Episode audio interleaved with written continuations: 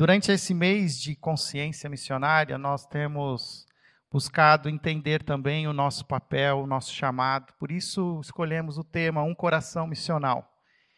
E tenho entendido que ser missional é ser um missionário sem mudar de CEP.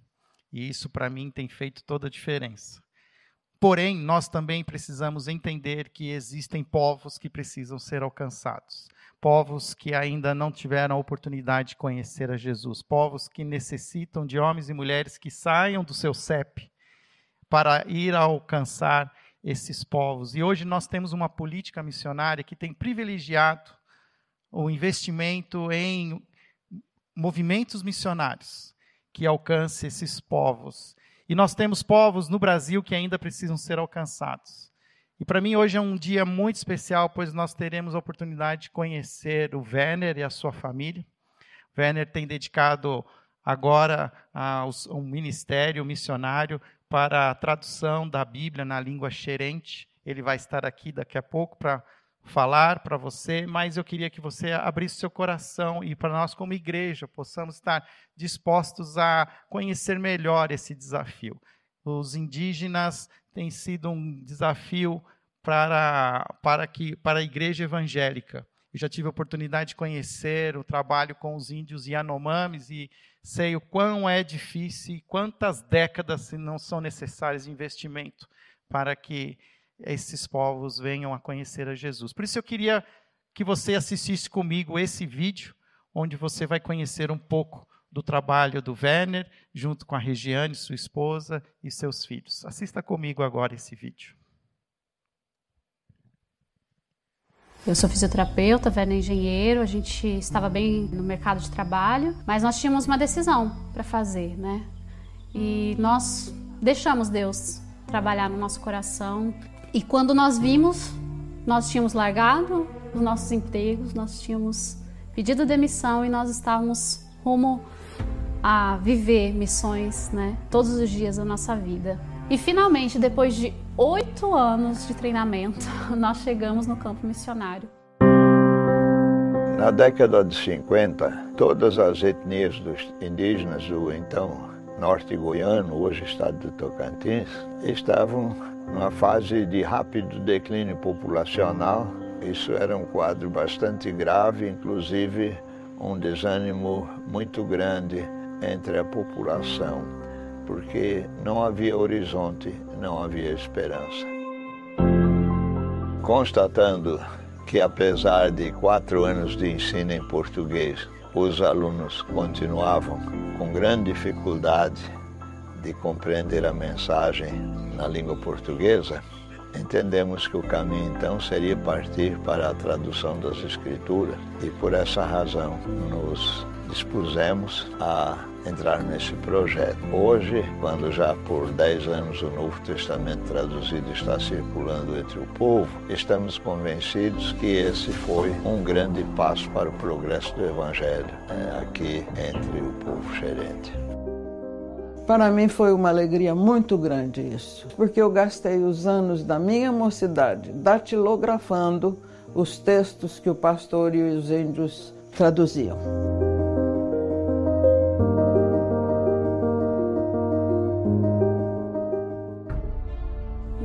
A missão, que era traduzir a Bíblia, nós não tínhamos um povo. Até que Deus é, nos despertou e nos mostrou a necessidade aqui entre o povo xerente.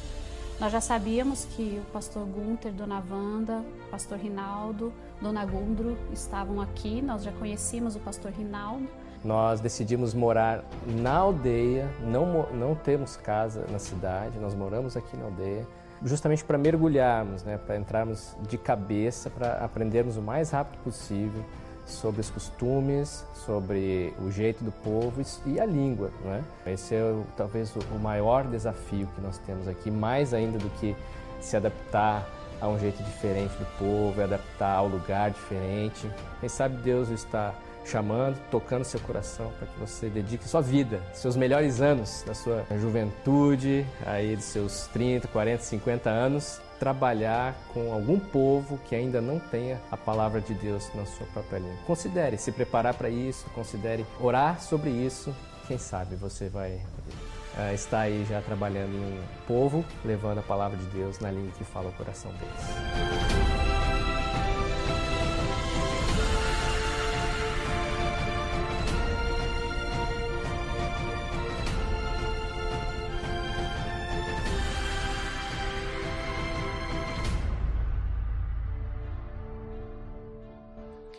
Werner, por favor, venha até aqui, eu quero orar com você. Werner Seltz, é assim que fala? Sites. Sites.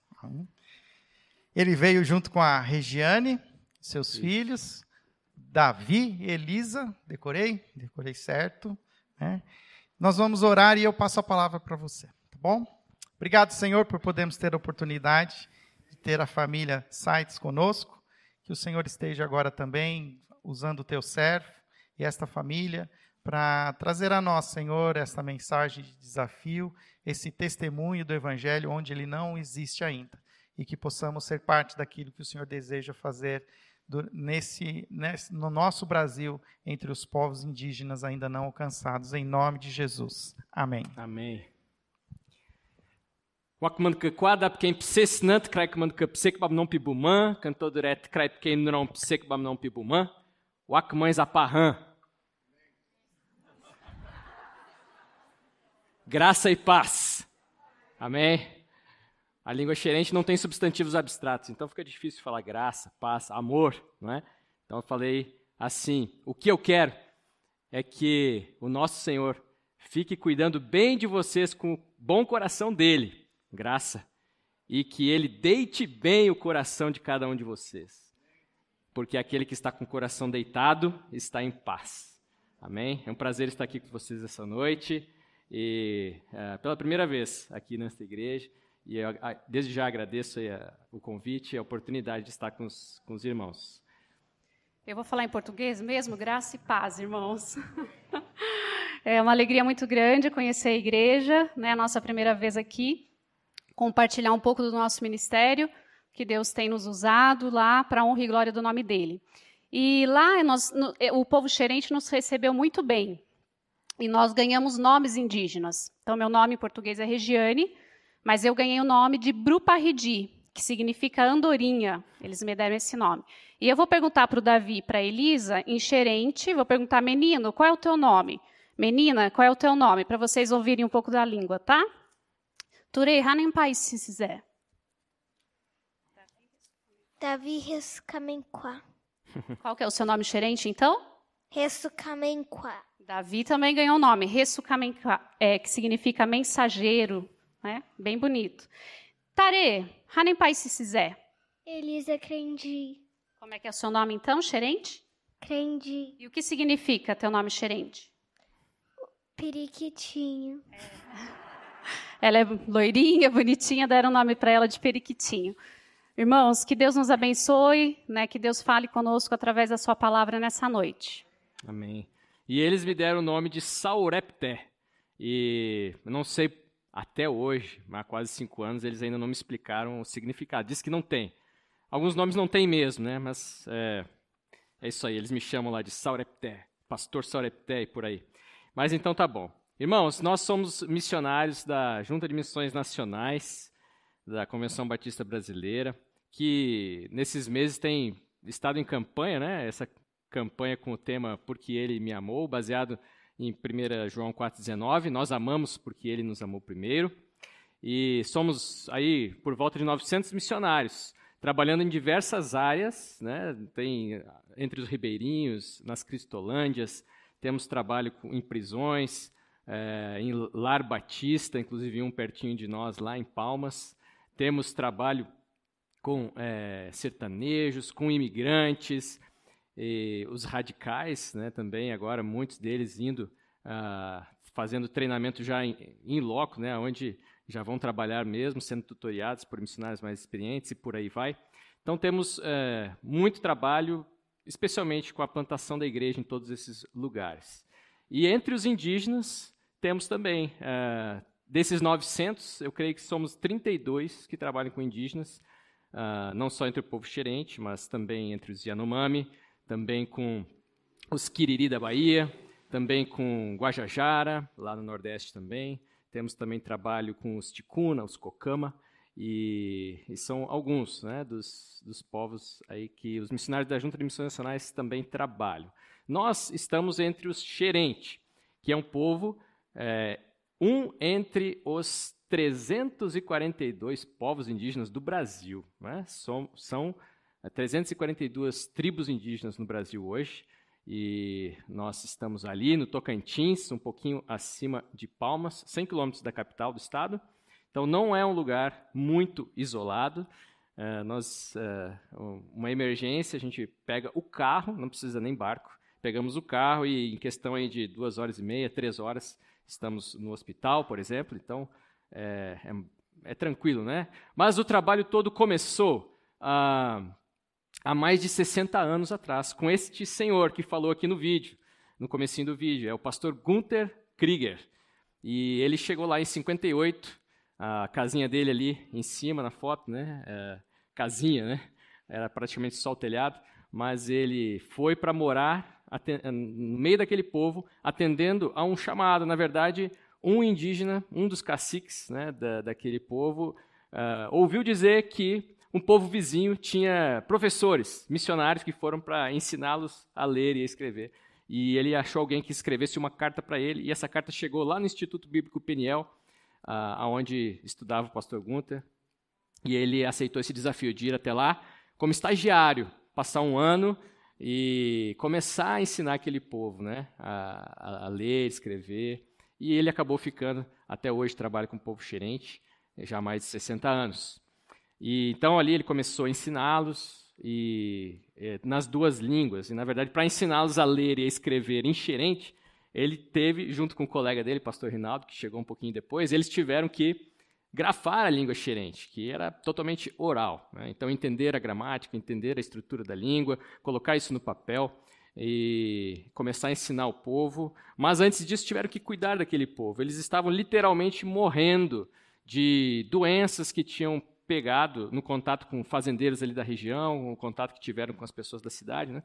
E é, sarampo, coisas assim. Então, os missionários levaram as vacinas, levaram uh, remédios, cuidaram do povo e, como apareceu ali no vídeo também, chegou um momento em que eram 330 índios xerente. Hoje são mais de 3.500, deve estar entre mais de 4 mil já.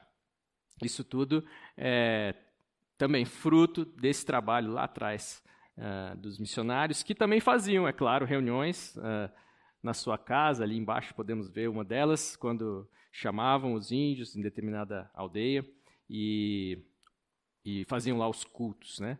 Os índios xerentes se dividem em aldeias, né? então são 80 aldeias hoje, e nós moramos em, em, uma delas, né? uma dessas 80, que é uma das maiores.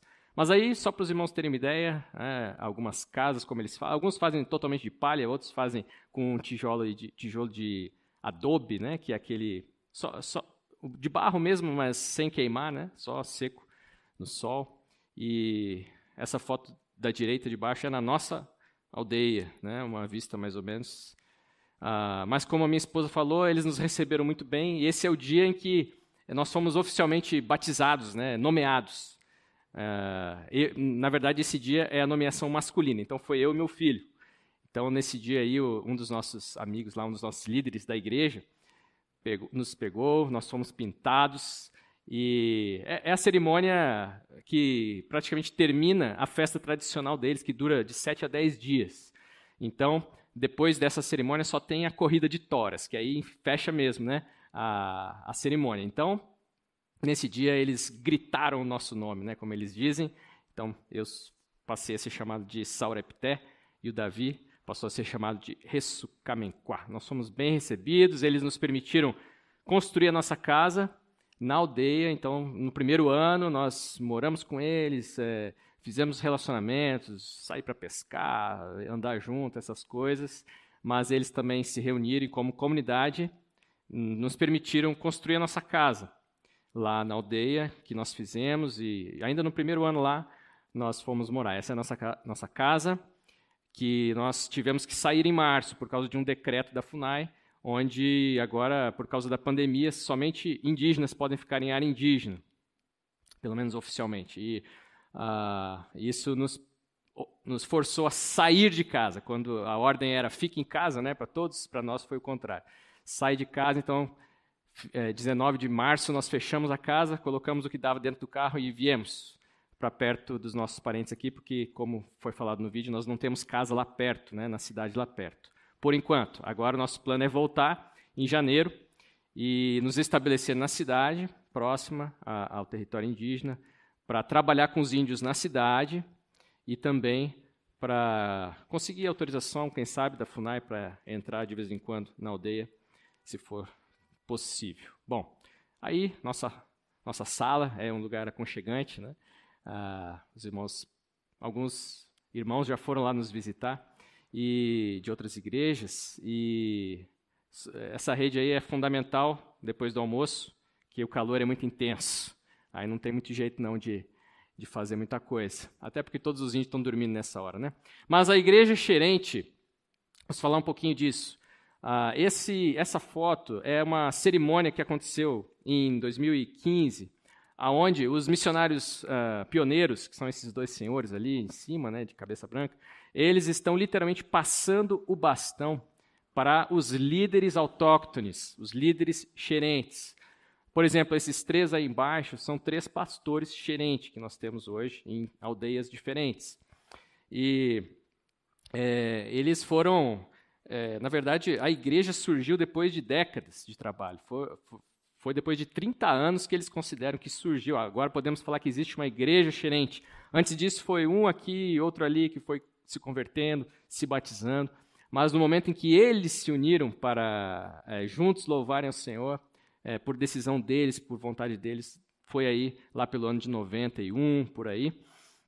E de lá para cá, então, um treinamento tem acontecido, treinamento dos líderes para que eles é, liderem as igrejas nas suas aldeias, e, e assim nós temos não só esses três, mas ah, vários outros também sendo treinados e, e, liderando as igrejas nas suas aldeias. Ah, e aí nós podemos ver cultos né, acontecendo em alguma aldeia de bar, numa palhoça, como aí, alguma aldeia ao ar livre, eles gostam de fazer cultos à noite, porque não é tão quente, né?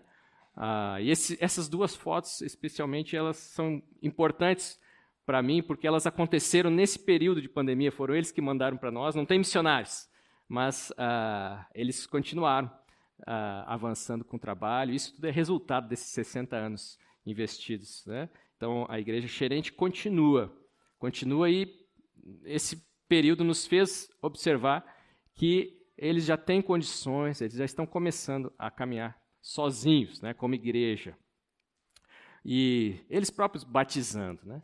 Estes batismos aconteceram antes né, da pandemia, mas agora, nesses meses, já tivemos sete batismos em duas aldeias lá entre o povo xerente. Então, eles mesmos indo, eles mesmos ensinando, tomando a profissão de fé, fazendo o batismo, e é muito bonito de ver isso. Os irmãos veem, eles pintados, né? o batismo é dia de festa, né? Então, é assim que eles, que eles gostam de fazer. E é muito interessante ver o evangelho avançando, e teve um dia que eu fui a, a uma aldeiazinha assim, como essa, e era um culto de vigília, porque eles gostam de fazer eventos assim, cultos onde chamam índios de todas as aldeias, porque é pouquinho crente em cada aldeia. Então, quando juntam uma aldeia só, o culto fica mais animado, né? E eles fazem então culto de vigília. Aí começa às sete e meia, oito horas da noite e vai até o sol nascer. E aí então, é, normalmente eu pego alguns índios da nossa aldeia, põe no carro e a gente vai até onde está acontecendo esse culto. E aí, ah, lá para a hora que for, né, eles vão dar a palavra, duas da manhã, três da manhã, e aí a gente tem que estar tá preparado para ah, para falar. Mas esse dia foi muito interessante, porque eu estava sentado ao ar livre, as estrelas, assim como os irmãos podem ver aí, só ouvindo a pregação de um, ah, outro vai à frente, canta, outro ora. E foi um dos nossos líderes lá e começou a pregar, e ele pregou naquele texto da mulher que ungiu Jesus com um perfume muito caro no dia, na semana sepul da morte, sepultamento de Jesus. E ele leu lá em Marcos, é, Marcos 14, e um versículo me chamou muita atenção, porque Jesus fala assim no, no final do episódio, né, ele fala assim, eu lhes asseguro que onde quer que o evangelho for anunciado em todo o mundo, também o que ela fez será contado em sua memória. E eu olhando aquilo ali, eu percebi é, na minha frente, dois mil anos depois, dez mil quilômetros de distância de onde Jesus falou aquilo, um continente que ainda nem era falado ou conhecido naquela época. Ali, na minha frente, o evangelho foi pregado por um índio xerente e a mulher foi lembrada, como Jesus disse que seria. E a profecia de Jesus então estava se cumprindo. E glória a Deus, né, pela palavra de Deus que está sendo levada a aonde antes não havia, né, levando o evangelho onde não há. Eu creio que foi isso que fizeram uh, os missionários pioneiros nesses anos todos, e nós temos continuado com isso e nós entendemos que fundamental para que isso tivesse acontecido, para que a igreja esteja crescendo, para que a igreja esteja caminhando sozinha. Fundamental disso tudo foi a tradução da palavra de Deus na língua que fala o coração do povo xerente. Um dia, em um culto, uh, um daqueles três pastores, falando de, de algum assunto, ele falou assim: é, Antes, Deus falava comigo em português. Era muito difícil de entender. Agora Deus fala comigo na minha língua. Ah, é muito mais fácil. E é assim, Deus quer falar com cada pessoa nesse planeta e Deus quer falar na língua de cada pessoa. Nós temos no Brasil, como eu disse, mais de 300 tribos, falam em torno de 200 línguas. Apenas 40 têm o Novo Testamento, o Novo Testamento, como xerente, né, que tem o Novo Testamento. E apenas sete têm a Bíblia completa. No mundo todo são ainda duas mil línguas que não têm um versículo traduzido. É, e não tem ainda um trabalho iniciado. É, povos que necessitam da presença de missionários que vão, que dediquem muitos anos de sua vida para esse trabalho também, né? para que a igreja cresça forte e saudável com a palavra de Deus na sua própria língua. Mas é, gostaria de falar essa noite sobre esse, esse versículo de 1 João 4, 19. E, mas para falar sobre ele, vamos ler ah, todo o parágrafo aí, 1 João 4, de 7 a 21. Os irmãos podem aí abrir suas Bíblias. Eu vou ler aqui 1 João 4, 7 a 21. Vou ler na versão NVI.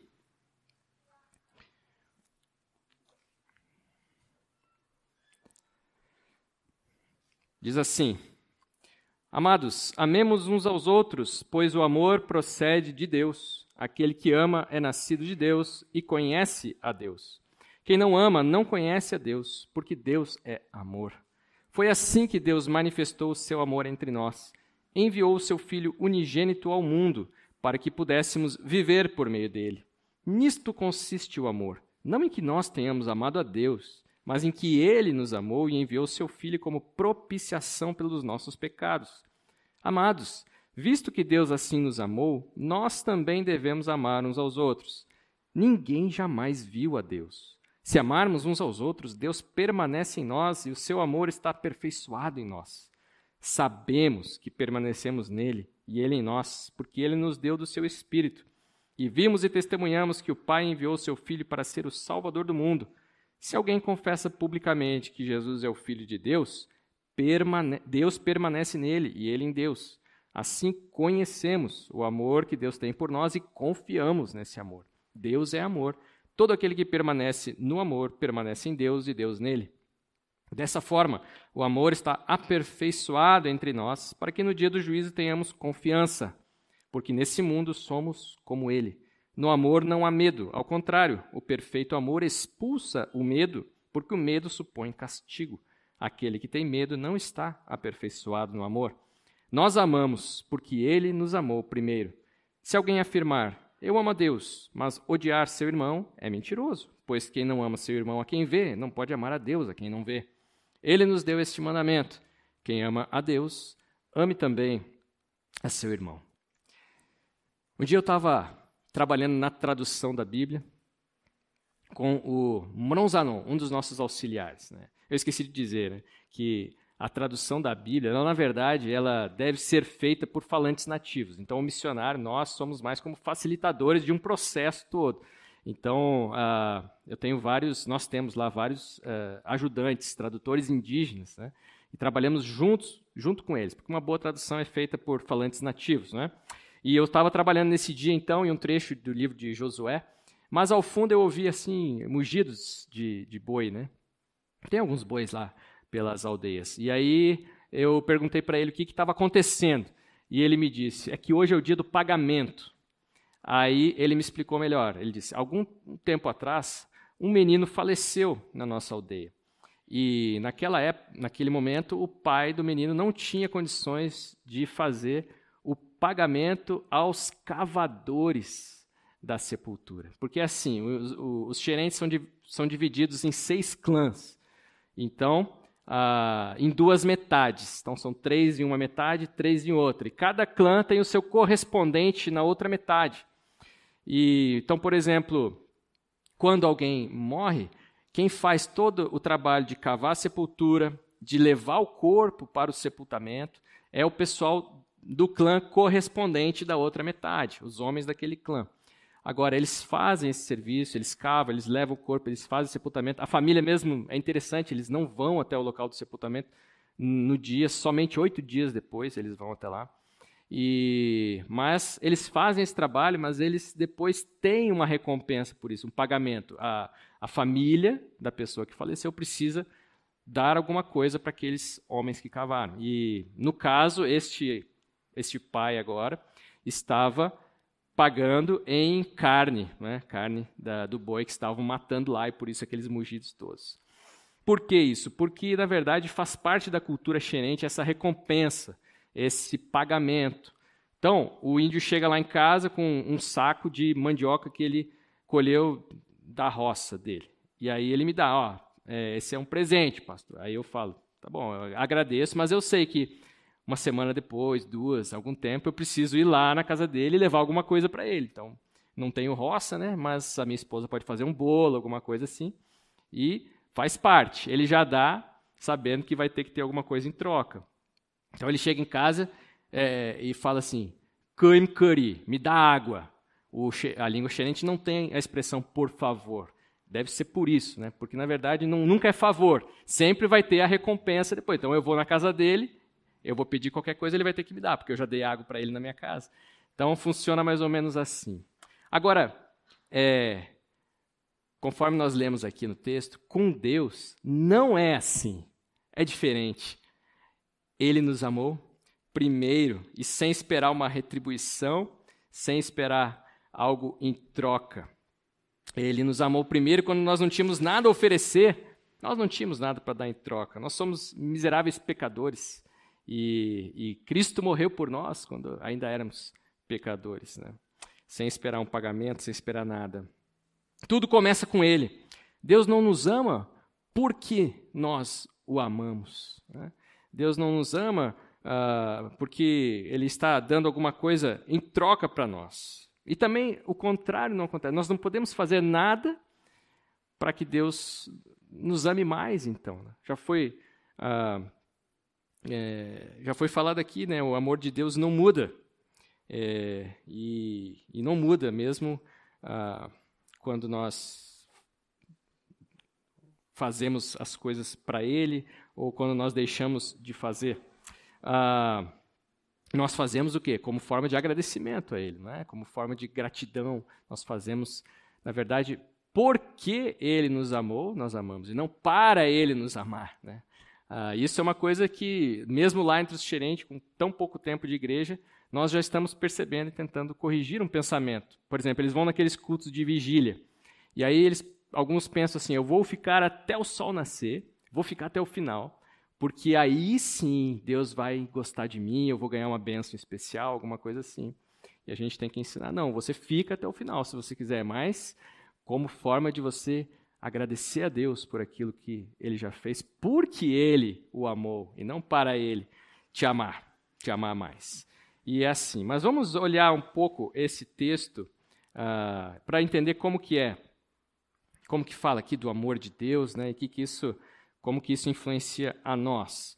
O, o versículo 7 falou aí, 8 na verdade, finalzinho, Deus é amor. Né? Os irmãos já ouviram que eu falei no começo que o xerente não tem substantivos abstratos. Então, ah, na verdade, três palavrinhas só, né? Deus é amor, em xerente não funciona, não dá certo. Né? Fica assim, quer ver? É, tivemos que falar bem mais comprido, né? O croazauip semnon snack da remba. Deus é amor. nosso, é, nosso grande Criador, que é Deus, a expressão que eles usam para Deus, nosso grande Criador fica sempre existindo, amando continuamente as pessoas. Deus é amor. Né? É do caráter dele, é a essência dele ser assim. E esse amor, como diz ali no versículo uh, ah, 9 e 10, diz que foi manifestado entre nós. E foi manifestado em uma pessoa. Foi personificado na pessoa de Jesus Cristo. Uh, agora, este amor veio e habitou entre nós, e nós somos, é, em várias partes da, das Escrituras, orientados a imitar este amor personificado, Jesus. Né? Seja a atitude de vocês a mesma de Cristo Jesus. E agora, quando nós imitamos então a Jesus, esse amor de Deus pode ser visto em nós. Aí no versículo 12 diz: Ninguém jamais viu a Deus. E é uma dificuldade, talvez, que nós temos quando estamos falando de Deus para alguém. A pessoa pode simplesmente falar, ah, então me mostra Deus, eu não vejo. Ah, mas muito interessante, um dia eu estava lá em casa, é, no fundo, tirando água do poço. Tem um sistema lá que puxa água de um ribeiro, mas volta e meia quebra, e a gente tem que puxar então no balde, né, no poço. E aí eu estava tirando água, chegou uma índia, uma senhora, e eu estava puxando água para ela também. Aí ela olhou assim para o lado, a nossa casa ainda em construção, isso foi no primeiro ano né, que nós estávamos lá olhou para o lado e falou assim: É, vocês vieram aqui para ficar velho no nosso meio, né? Tá fazendo até casa, né? Aí eu sei por que, que ela falou isso, né? Na verdade, porque ela, ela viu isso acontecer com o pastor Gunther, dona Wanda, que literalmente ficaram com os cabelos brancos no meio daquele povo. São 62 anos agora de trabalho entre o povo xerente. E, na verdade, olhando para eles, vendo isso, que eles fizeram, essa doação, esse amor, eles na verdade vêm a Deus. Porque Deus, o Deus invisível, se torna visível quando nós amamos como ele nos amou. E depois o texto ainda continua dizendo que ao agirmos assim, ao agirmos com esse amor, nós temos então segurança da nossa salvação. O texto vai falar, nos versículos 17 e 18, algumas palavras como é, 13, na verdade, 13 a, a 16, sabemos que permanecemos nele, tá vendo? É, o 16 diz: conhecemos uh, o amor que Deus tem por nós e confiamos nesse amor. Permanece, né? Deus permanece em nós e nós em Deus. Isso é a segurança da nossa salvação. Quem que tem isso? Aquele que, como diz aqui, se alguém confessa publicamente que Jesus é o Filho de Deus, ou seja, eu, e, e, e é, que enviou seu filho para e Deus, o Pai enviou seu filho para ser o Salvador do mundo. Ou seja, eu, eu, eu entendo que eu preciso de um Salvador. Só precisa de Salvador aquele que sabe que não consegue resolver o seu problema sozinho e confessa publicamente que Jesus é o Filho de Deus, é o próprio Deus, mas ele também é homem. Por ser homem, ele morreu no nosso lugar e para pagar pelos nossos pecados. Cada um que confessa publicamente dessa forma e vive dessa forma, imitando ao Senhor Jesus, amando as pessoas e amando a Deus. Então tem a segurança da salvação, e por termos a segurança da salvação, o, te o texto vai dizer que nós não precisamos temer o julgamento. 17. Dessa forma, o amor está aperfeiçoado entre nós, para que no dia do juízo tenhamos confiança. Porque nesse mundo somos como ele. No amor não há medo. Ao contrário, o perfeito amor expulsa o medo, porque o medo supõe castigo. Não precisamos ter medo do julgamento. Na verdade, nós já fomos julgados. Nossos pecados já estão julgados na cruz de Cristo. Então, todo aquele que crê em Jesus ah, já passou aí do julgamento. Não há mais condenação para aqueles que estão em Cristo Jesus. Então, o texto caminha para uma conclusão simples e lógica, e simples assim, né? Então, nós amamos porque Ele, porque Ele nos amou primeiro. E eu gostei que a, a junta sugeriu esse texto como divisa da campanha, que, te, que está terminando agora, e sugeriu também um acróstico. Né? Nós amamos é, porque Ele me amou, Eu amo, multiplico, oro e reparto, né, com as letras da palavra amor. Está ali né, também. É, achei, achei muito interessante e, ah, e, na verdade, nós temos que multiplicar. Isso, a, a Bíblia nos exorta a isso. E nós temos que fazer discípulos, nós temos que ir por todo mundo e pregar o Evangelho. E nós temos que fazer isso amando, sim, as pessoas, demonstrando com aquilo que nós fazemos, né, com a nossa vida, mas também com palavras. A Bíblia é muito clara nisso. Como ouvirão se não há quem pregue? E ide por todo o mundo e pregai o evangelho a toda criatura. Isso está supondo palavras. Né? Temos que pregar a palavra, estar preparado a tempo e fora de tempo. E o apóstolo Pedro também vai nos dizer para estejam sempre preparados para responder a qualquer um que lhes pedir a razão da esperança que há em vós. Preparado para responder.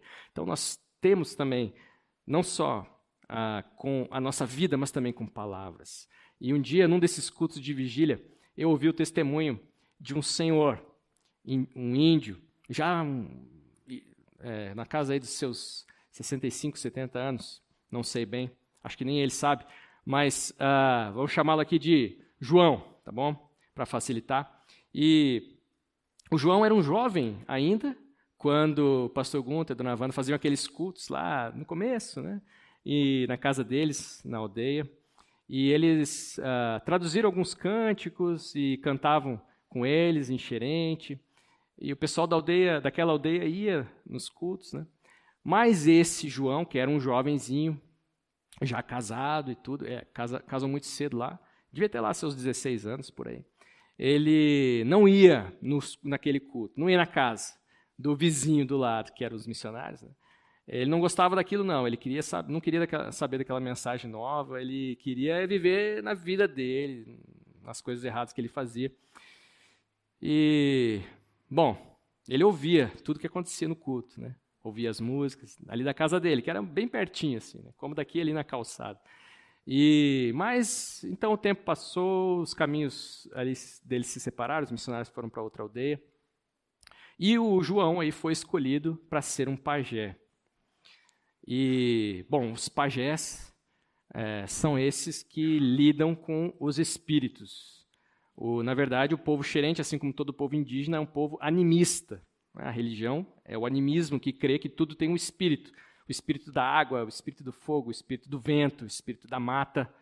E esses espíritos são eles que fazem as coisas acontecerem.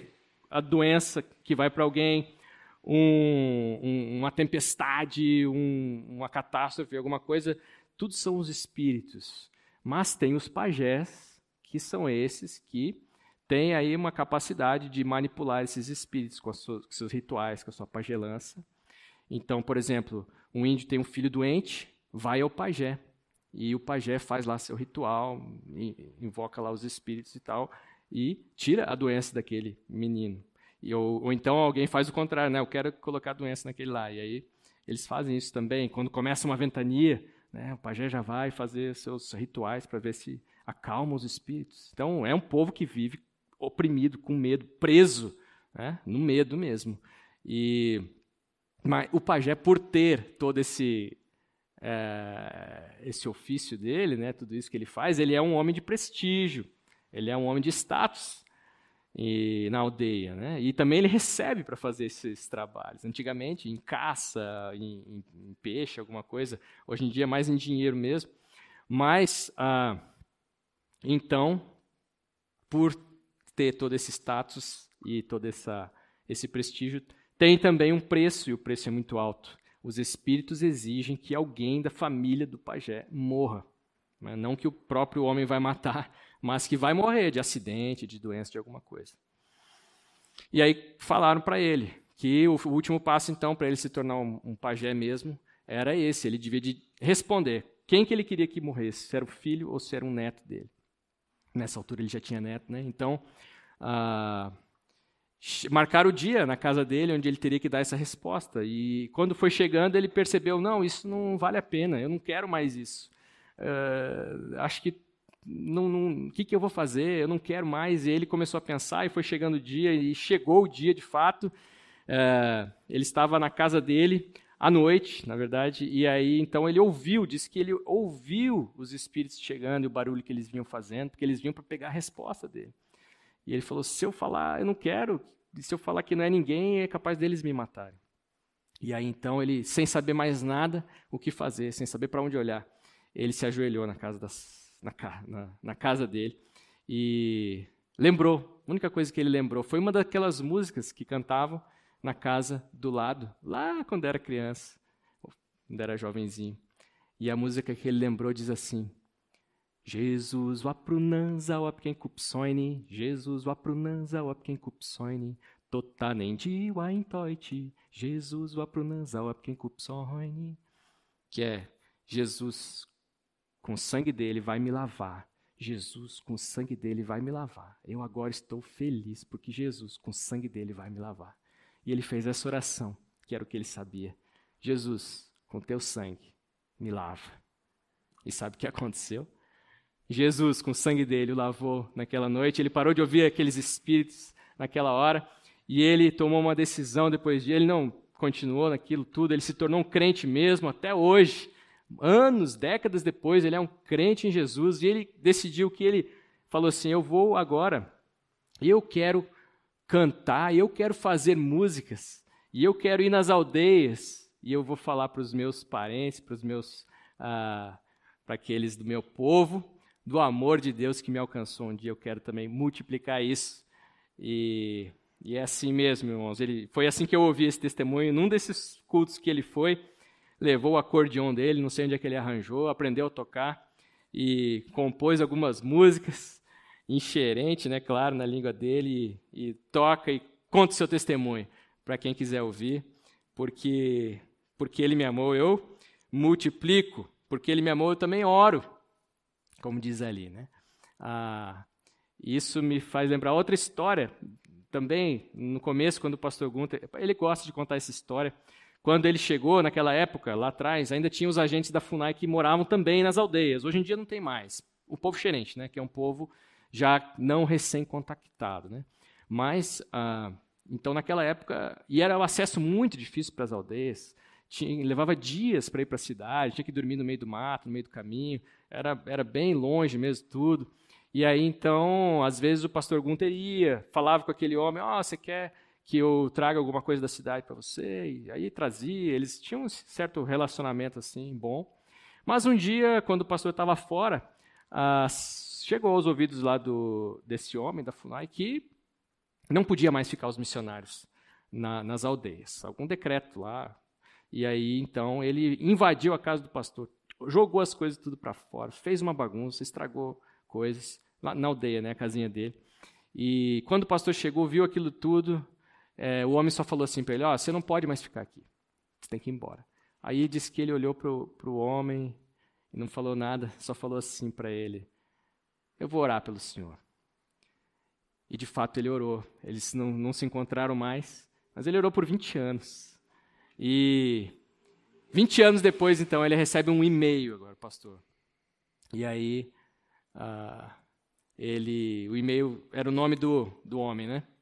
E aí ele abriu e lá estava dizendo no texto: Olha, Pastor Gunter, só queria dizer para o senhor que agora nós somos irmãos em Cristo. E eu queria agradecer, porque eu sei que o senhor orou por mim nesses 20 anos. É, porque ele me amou, eu oro. Eu oro pela salvação de pessoas. Porque ele me amou, eu oro. Eu oro por mais missionários. Um dia, numa aldeia dessas, eu também, ah, num desses cultos, de novo, um desses líderes xerente falando lá na frente.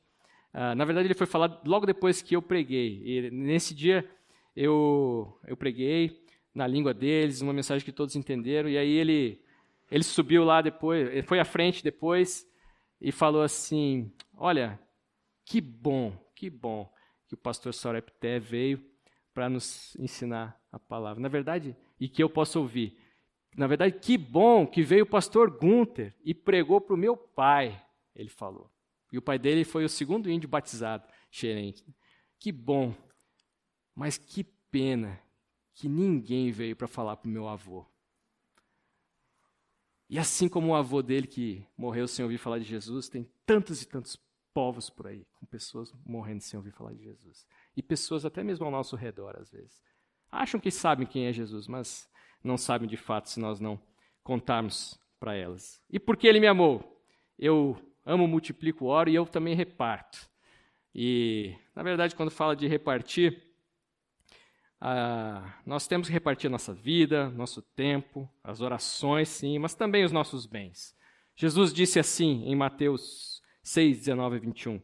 Não acumulem para vocês tesouros na terra, onde a traça e a ferrugem destroem, e onde os ladrões arrombam e furtam, mas acumulem para vocês tesouros no céu, onde a traça e a ferrugem não destroem, e onde os ladrões não arrombam nem furtam.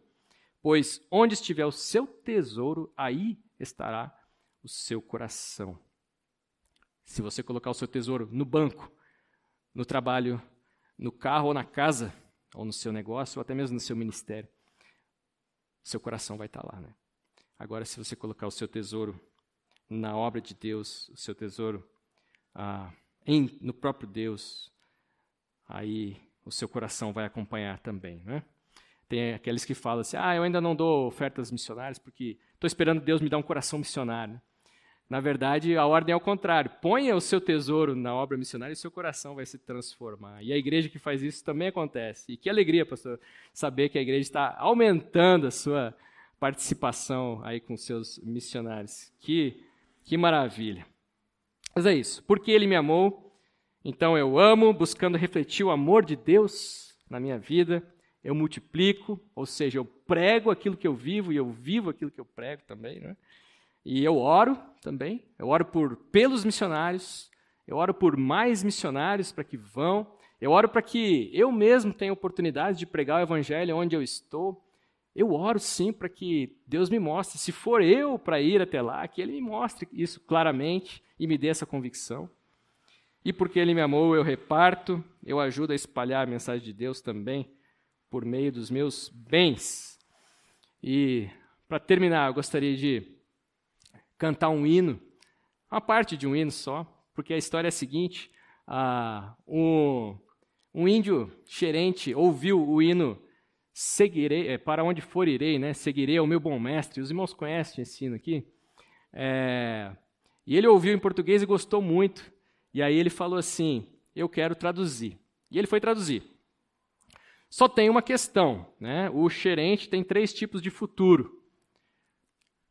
Seguirei, é futuro, né? Então, é, tem um futuro indefinido. Se eu falar assim, o azaco a crer, aí eu vou cavar.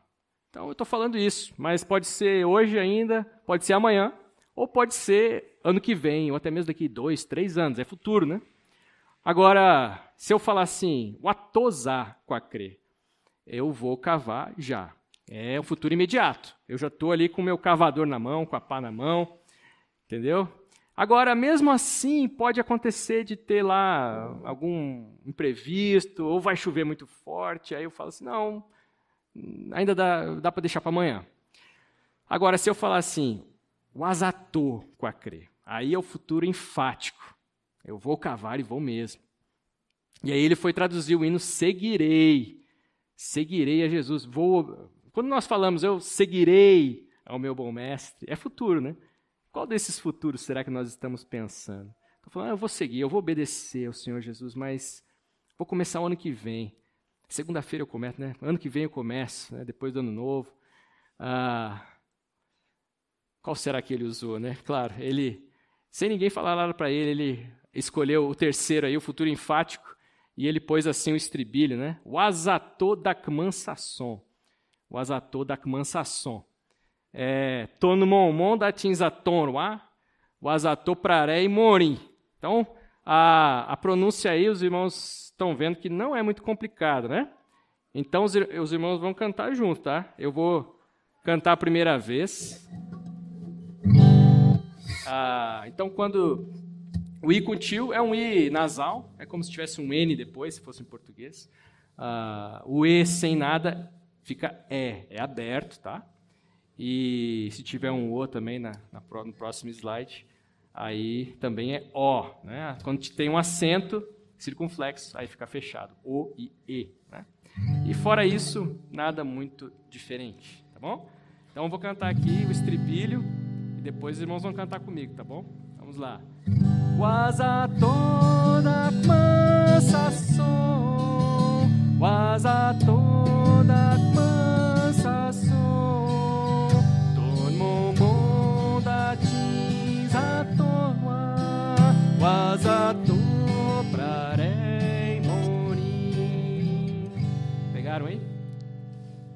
Vamos lá? Vamos lá. Waza toda cansação, waza toda cansação, torno monda desatorma, waza to parei morir. Jesus vai me credamoa,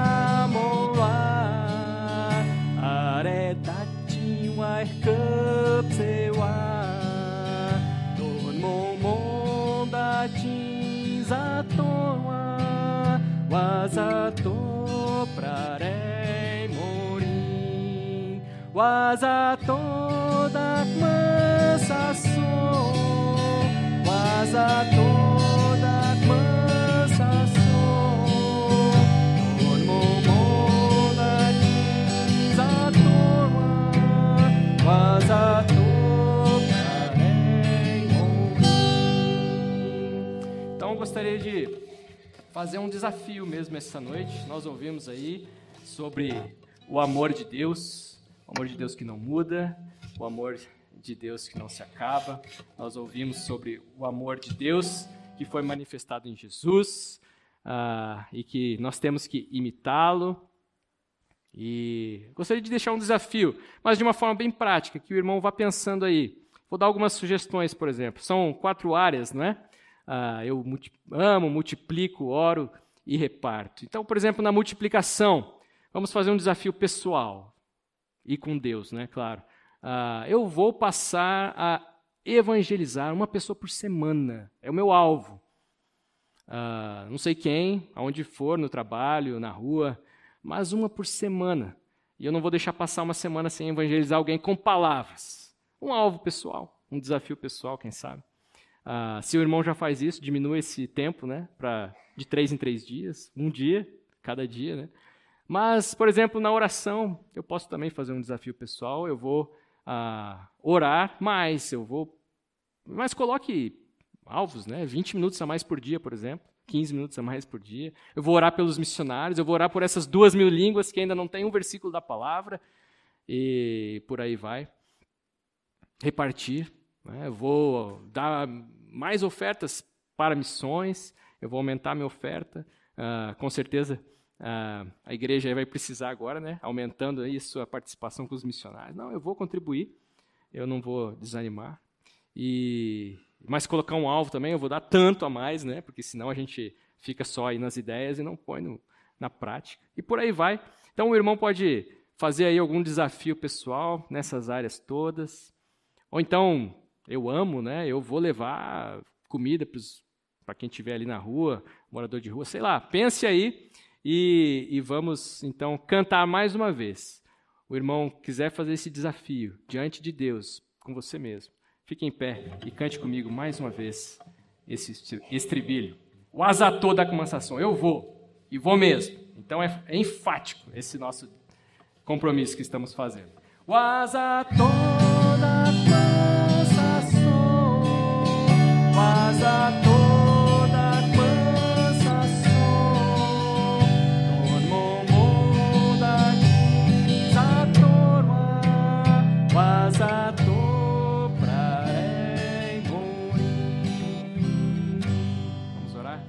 Ó oh, Deus, muito obrigado, Senhor, por, pelo teu amor, teu amor que foi manifestado, se tornou uma pessoa entre nós, Jesus Cristo. Obrigado, Deus, pelo exemplo que ele nos deixou e porque nós podemos imitá-lo. Ó oh, Deus, nos ajude a amar, uh, não, não para o Senhor nos amar mais, mas porque o Senhor já nos amou. Nos abençoe, nos ajude, ó Deus, a cumprirmos, todos nós que estamos de pé, cumprir esse, é, esse compromisso que estamos fazendo com o Senhor e conosco mesmo. Ó Deus, uh, nós queremos uh, amar ao Senhor e amar as pessoas ao nosso redor, porque o Senhor nos amou primeiro. Em nome de Jesus aqui oramos. Amém.